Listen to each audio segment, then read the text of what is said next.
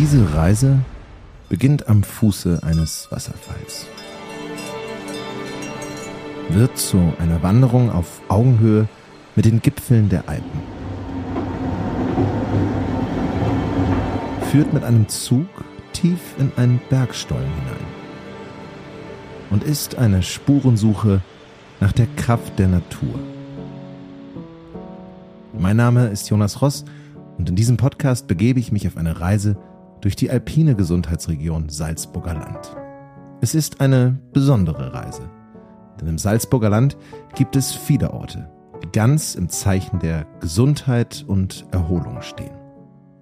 Die Etappen dieser Reise stecken voller Überraschung und Geheimnisse.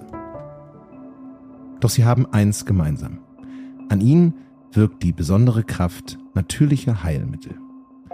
In sechs Folgen entdecken wir die erholsamsten Orte der Region, erfahren mehr über ihre heilsame Wirkung und ich teste Anwendungen, die beim Entspannen, Vorbeugen und Gesundwerden helfen.